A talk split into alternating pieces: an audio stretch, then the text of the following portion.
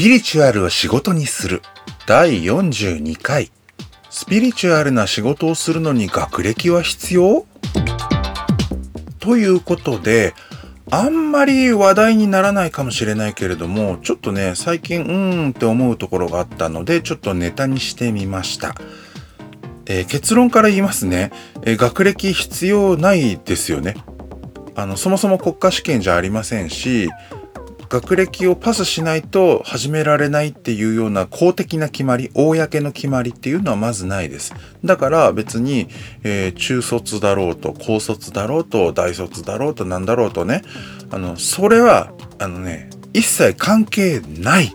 ていう話ですよ。仕事をする上では。で、おそらくですけれども、ほとんどの仕事について、学歴って本来は必要ないんだと思うんですね。特に個人で独立するとか自営でやるっていう上では本当に一部の例えば国のね認定された資格を持ってないと例えば犯罪になりますよっていうような業種。例えばお医者さんがそうなんですよ。患者さんの体をねメスでね傷つけて切り開いたりするじゃないですか。ああいうのって普通に考えたらというか、まあ、一般的に言うと傷害罪とかになっちゃいますよね。相手の体なんたってね、刃物で傷つけてなんか内臓丸出しとかにしてるわけでしょ？そんなことやったら普通、そっちのね、その障害を与えたっていう罪に問われて、例えば有罪判決が出たら刑務所とかに入る羽目になっちゃいますよね。でもお医者さんがいちいちそんなになってたらね、あの医療が成り立たないわけです。だからその意味では、あの医師国家免許を取った上で、え医療行為としてそれをやっている場合には、え、犯罪には問わない、その、傷害罪には問いませんよ、みたいな、まあ、そういう取り決めがあるわけですよね。で、そういう取り決めに抵触するような仕事でなければ、もともとどんな仕事でも学歴ってそもそも必要はないんですよ。で、会社なんかに入るときに、例えば学歴の要件として高卒以上とか大卒以上とかね、それはあくまでもその会社がそう決めただけであって、特にね、民間企業とかがそう言ってる場合は、勝手にその、とある民間企業が、その社長をはじめ、まあ、人事部のみんなとかが、そうだな、うちの会社に入るにはこのくらいの要件は必要だろうなって言ってることの一つにたまたま高卒だったり大卒だったりっていうその学歴が入っただけですよっていうことなんですよ。だからここのね、学歴は必要ですか？必要ありませんか？って言葉で問うときに、あの、ちょっと七面倒くさいかもしんないけど、理屈をこねてるみたいに聞こえるかもしんないけど、そもそも学歴が必要かどうかなんて、そういうような、なんて言うんだろう。たまたま、その人たちが言い出したから、その人たちが関わる場では必要ということになっているとかいうだけのね、すごく曖昧っていうか上っ面っていうか、まあその形式的、なんなら形骸的なことでしかないっっていうのを、そもそも仕事全般に対してちゃんと認識しといた方がいいと思うんですよ。じゃないと、その、その人の中で、学歴がないからダメだ、学歴があるから大丈夫だ、みたいな風に、いつの間にか勝手にその人の中で学歴っていう概念が本来以上の力を持っちゃうんですよ。で、それが思考のバイアスになるのね。本人だけが気にしているその学歴が例えばないことをもしくはあるからといってドヤ顔をするみたいなことを勝手に思っている。けれども同じ職場でさえも他の人たちからしたらでその他の人 A さん B さん C さんそれぞれいると思うんですけどそれぞれの中で学歴をどう思ってるかって実はねバラバラなんですよ、なのでそもそもねスピリチュアルな仕事をやりたいって言って学歴は必要ですかっていうことを気にしちゃうっていう人、そういう質問をする人ってね、その人が人一倍学歴っていう概念に対して、もしかすると過剰に敏感になっている可能性がある。あるいは、学歴っていうものの位置づけがなんか客観的なものではなくて、すごい勝手な思い入れをモリモリに持ったものになっちゃってる。まあ、ある意味、モンスターというか脅威になっていて、その人自身が勝手に自分の頭の中、思考の中で生み出した学歴っていうモンスターに勝手に怯えてるみたいな一人芝居になってる可能性があります。この状態になってると、まず、冷静な思考ができないですよね。思い込みに飲まれてるっていう可能性がある。っていうらへんを気にした方がいいんじゃないかなという感じでしょうかね。で、それであの、頼れるヒーラーなり、何かそのカウンセラーなり、その相談できる人がいるのであれば、そういう学歴を過度に気にしている自分、もしくは学歴っていうものを過度に信じすぎてたり、当てにしすぎていたり、その絶対視しているっていうのが、自分自身の生き方にとってバランスが悪い悪影響を与えているっていう問題を解消するっていうのは一つの手だなと、まずは思います。それで逆に仕事をする上で必要なものっていうのは何ですかって言った時にそういう頭関連で言うならば学歴じゃなくて学力なんですよ。で、もしくは仕事に必要な知識なり技能なりを習得するための学習能力なんですよね。で、そこで必要な学力って具体的にどんな内容どこまでの水準ですかっていうのは、それこそ仕事ごとに決まってきます。その仕事が満足に一人前にこなせれば OK。お客さんからありがとうございました。本当にすごいですねって言いながら、感謝とともにお金を払ってもらえるならばいいんです。この話ね、へりくつみたいに感じるような人がいると思うし、そう感じるぐらいが私正常だと思うんですよ。そりゃそうでしょうよ。だって仕事に必要な学力は、その仕事がこなせる程度のことがわかるかどうかだって、当たり前じゃないかって、それはね、そのツッコミね、むしろ健全だと私感じるんですよ。だけどね、意外とね、先ほど話してきたような、学歴を気にしちゃう人って、その当たり前なことがね、意外とわからなくなったりするんですね。これは、スピリチュアルな仕事とかじゃなくて、いわゆる会社とか、まあそのいろんな業態ありますけれども、業種ありますけど、いろんな会社でのね、仕事でも私遭遇することあるんですよ。実際に今目の前で、その人がね、もはやね、給料をもらっている、れっきとしたプロとしてね、会社員とか雇われであっても、それはプロじゃないですか、一応ね。そのプロとしてお客さんにお金を払ってもらってやっている業務が、今目の前でできてないじゃん、分かってないじゃんっていうことを、まずいって認識してない人、しない人っていうのが割と多いんですよ。で、今あなたはプロフェッショナルとして、これこれこれっていうその職業名を名乗ってね、私という顧客からお金をもらってサービスなり何なりをやってるのに、それをわからないとか、よく知りませんとか、ちゃんとできませんでしたっていう風な結果をね、今出してるよねと。それはプロじゃないよね。それはちゃんと勉強しておくべきなんじゃないの？みたいなね。まあ、我ながら正論的な、まあ、クレームというか、言い分をね、突きつけたときに、膨れっ面をしたりとか、怒ったりする人がいるんですね。で、もしくはその私自身が顧客ではなくても、会社でうまくいかないんですみたいな相談をなさる人がね、まあ、セッションでいらっしゃいますよ。で、そういう方々がやっぱりね、その仕事を実際こなせていないと。で、こなせていないことに対して注意されたことに対してね、ストレスを感じたっていうようなことを言ってるんですね。だからこれすごいやばいなって思ってて、で、なんでその注意されたことに対して腹を立てるというか、なんだろう、なんで私が怒られなきゃいけないんですかっていうタイプのストレスを抱えるんですかって聞いていくと、だって私には学歴があるからって答えるんですね。すげえって思っちゃって。いや、学歴ってさ、今の仕事と直接関係ない可能性もあるわけじゃないですか。学校の先生でもなければ、一般的なね、その大学の入試で必要とされる国社数理 A みたいな、そういう学校の科目、そのまんまが生きる職業ってそもそもほとんどないわけじゃないですか。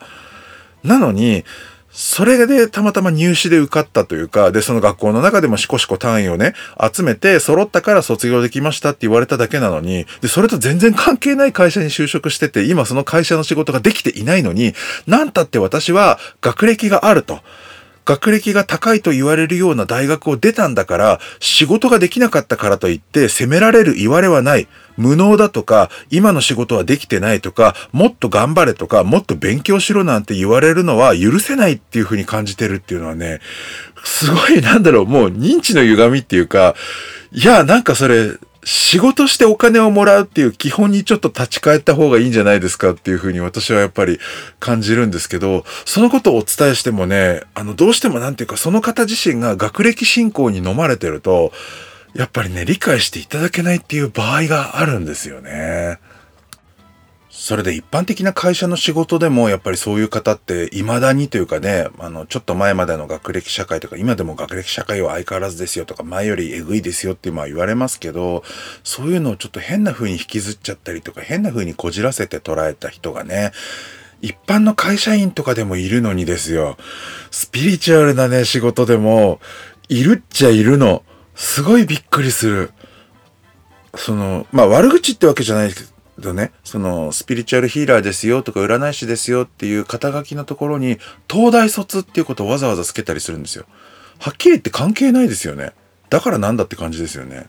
まあ、そういう方々ね、あの、一人二人じゃなくて、まあ、一定数いるし、まあ、そういうなんか大学名とかをバシって出した方が、例えば SNS とかね、そういうネット上では、そのバズりやすいとか、ブランディングの一つとして活かしやすいと。やっぱりその、みんなが憧れる大学の名前をポンってつけておくと、注目されやすいみたいな、そういうなんかマーケティング的な発想、ブランディングの発想で、あえてそうしているっていうのも、まあ、あるんだとは思います。まあ、ただそこでね、東大卒っていう言葉をポンってつけたので寄ってくるお客さんっていうのがなんか、どういう種類の人間なんだろうと思うとね、まあそういう方々をお客様に迎えて、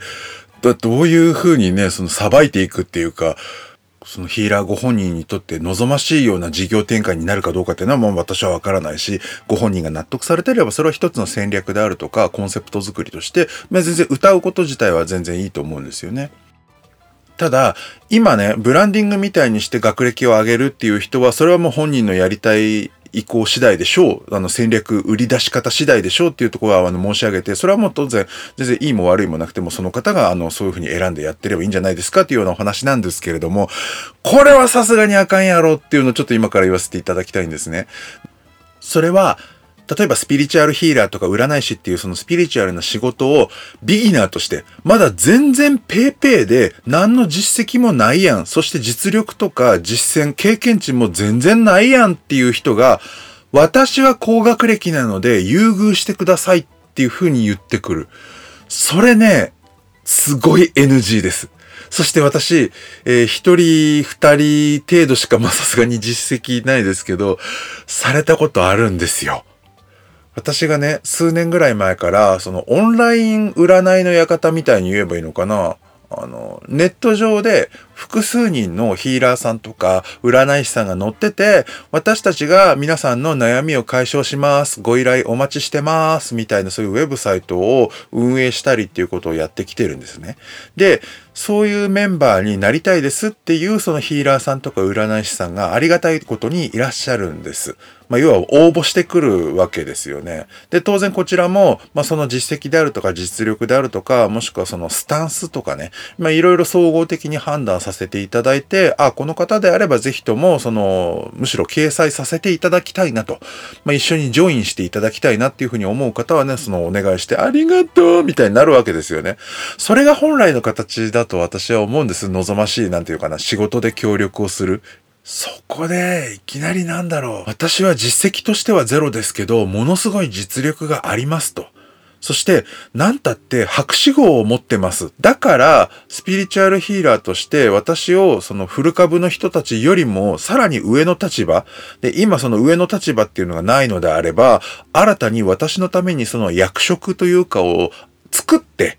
例えばね、インストラクターっていうのが普通の他の人たちだったら、シニアインストラクターとか、なんかゼネラルなんとか、マネージャーじゃないけど、外資系の役職かみたいな、なんかそういうのを、ポンと枕言葉一個つけて、他の連中よりも上だぞっていう立場に私をしてくれっていう風に、いきなり最初から言ってきた人とかもいます。それはそれで猛者ではあるんですけどね。で、実際じゃあその方がね、ものすごい実力があったりとかするんだったら、やぶさかではないなって私側もね、それはそれで思うんです。それほど強気に言ってくるならばってね。だけど、まあ、正直言うと、まあ、そういう方々の場合、もうほんと点でお話にならなかった。胃の中の蛙ってこういうこと言うのかなっていうような、本当に全然できてないのに、自分は他の人たちよりもできるって断言するんですよ。正々堂々と言ってるんですね。はったりをかましてるって言うんじゃなくて多分ね、本当にそう思ってるんだと思うんですよ。いや、これやばいな。もう思い込みってすごいんだなって本当にね、改めて思いましたけどね。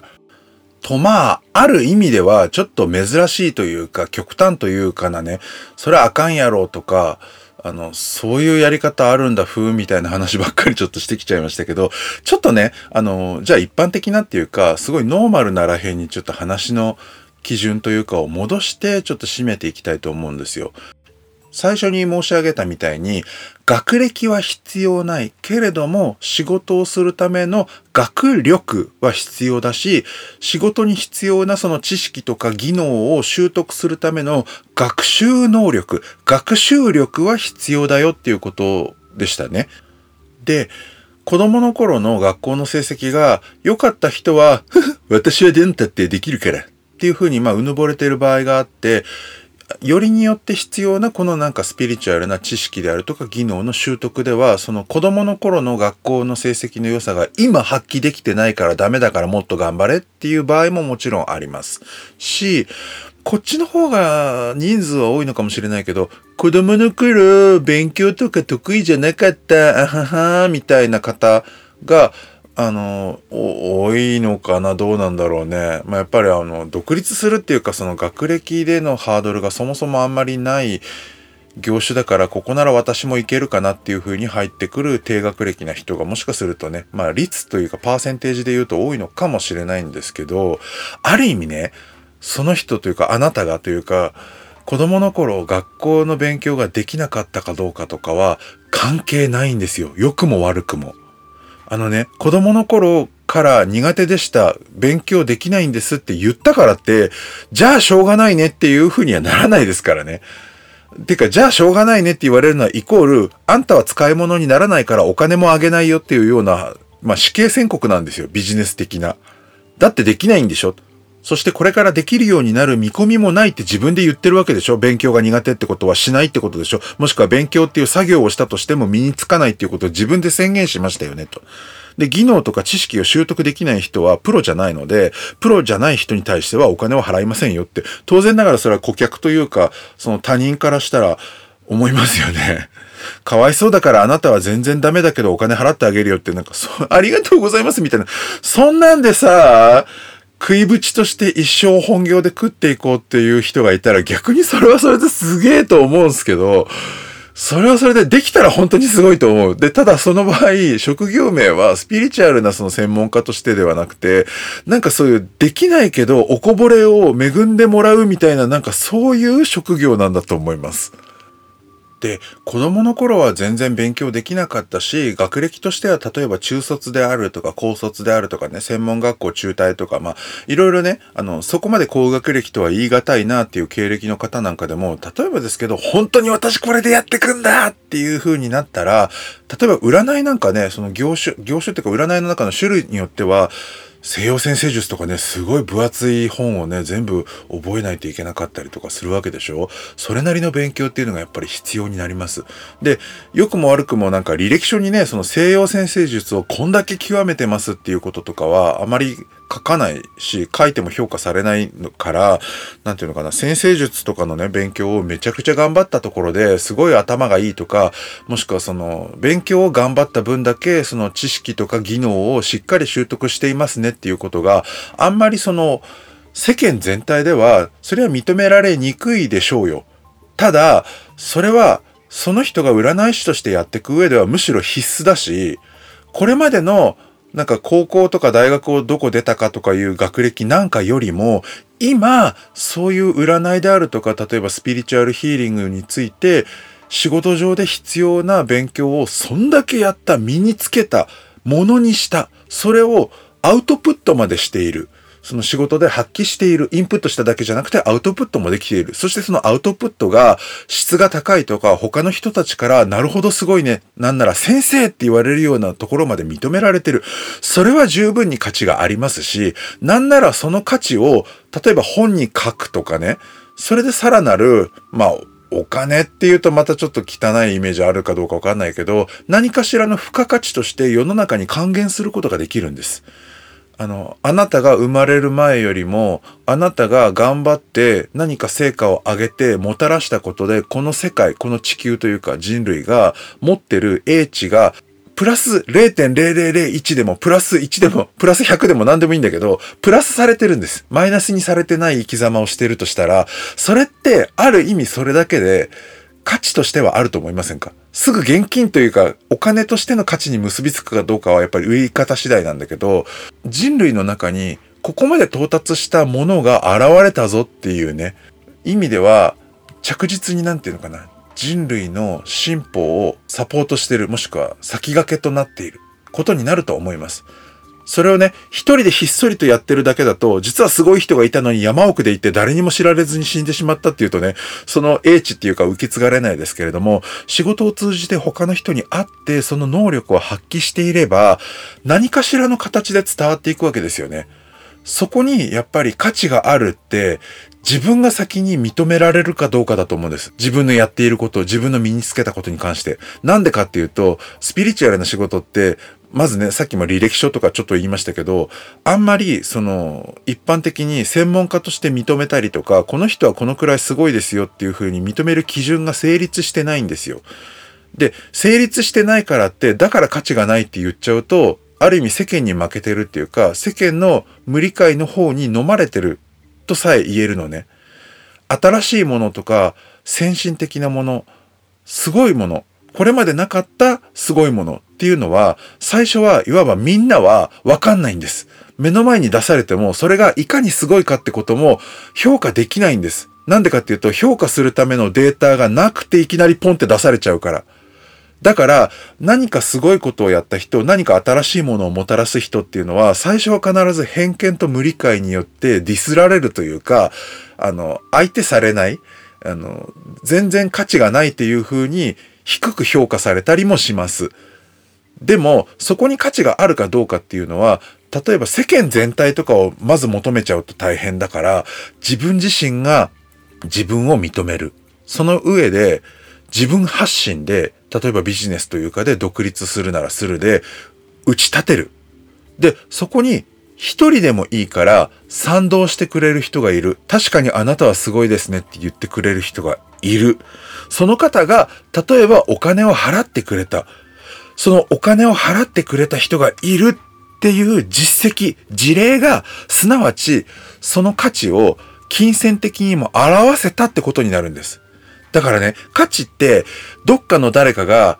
はい、価値を認めてあげますっていう風にしてくれるのを待ってると、あの、すごいこととか、その、世の中でメジャーとされないものをやってる人は多分一生ないんです。欲しかったら自分で取りに行くしかないし、なんなら、認め方からして人類を教育していくぐらいの意気込みというか、そのステップが実質必要になると思います。全く新しいものを世の中にもたらす場合。で、その一切合切はめんどくさいし、その世間を納得させる必要もないんだけどね、みたいに思うのであれば、例えば自分が食っていくのに困らないくらいのお客さんには、対個人対個人では認めてもらえているよね、お金を払ってもらえるよねっていうような境遇を作っていくとかいうのも現実的な戦略だと思います。で、やっぱりドカーンと稼ぎたいよとか、やっぱりこの持ってる技能を金銭的にも認められたものにしたいと。で、その大儲けをしたいっていうよりは、こういうジャンル、こういう知識、こういう技能にはそもそも価値がありますよっていうこと自体を